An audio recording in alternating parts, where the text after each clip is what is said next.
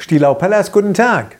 Sechste Woche Donnerstag. Ich wünsche Ihnen, dass Sie heute zu sich sagen können, ich möchte mir ab heute meiner Gedanken und Gefühle immer früher bewusst werden, damit ich wenigstens merke, womit ich mich beschäftige.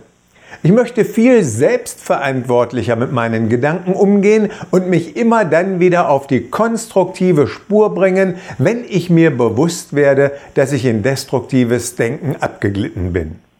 Ich weiß, dass ich in der Vergangenheit oft anderen die Schuld gegeben habe, obwohl ich heute erkenne, dass ich mir viele Situationen selbst gedanklich eingefädelt hatte.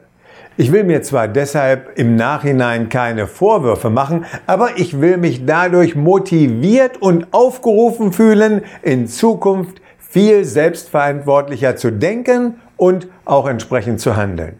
Ich erkenne also heute, selbstverantwortlich sein heißt, an erster Stelle das zu denken, was ich vor mir selbst verantworten kann.